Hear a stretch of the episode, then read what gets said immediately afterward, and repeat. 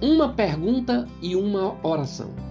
Ao entrar Jesus numa aldeia, saíram-lhe ao encontro dez leprosos, que ficaram de longe e lhe gritaram, dizendo: Jesus, mestre, compadece-te de nós. Ao vê-los, disse-lhes Jesus: Ide e mostrai-vos aos sacerdotes. Aconteceu que, indo eles, foram purificados. Um dos dez, vendo que fora curado, voltou dando glória a Deus em alta voz e prostrou-se com o rosto em terra aos pés de Jesus, agradecendo-lhe.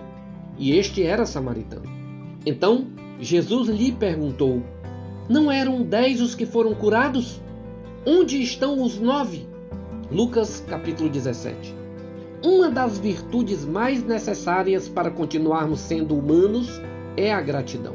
Sem a gratidão, nos tornamos insensíveis à bondade, generosidade, benignidade e muitos outros atributos da nossa humanidade.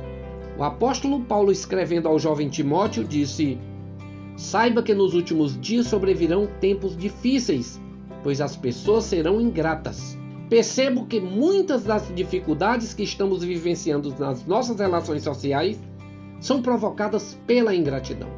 A ingratidão tem trazido um clima não só de intriga, mas de desumanização entre nós. Você e eu temos motivos para sermos gratos por muitas dádivas. A pergunta é: não eram dez os que foram curados? Onde estão os nove? Eu quero orar com você.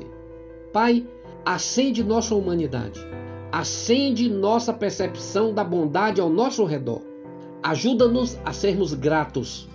Livra-nos de estarmos nas fileiras dos nove, nas fileiras dos ingratos.